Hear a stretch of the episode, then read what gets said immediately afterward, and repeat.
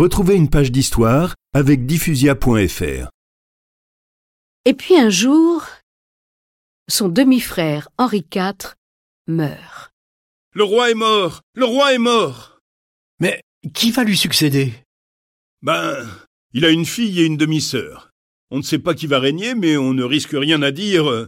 Le roi est mort, vive la reine Et Isabelle ne perd pas une minute.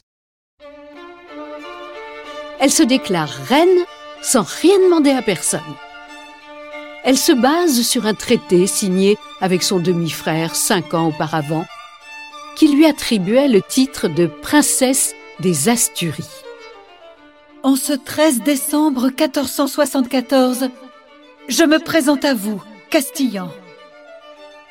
Et en vertu de ma qualité de princesse des Asturies, je deviens votre reine.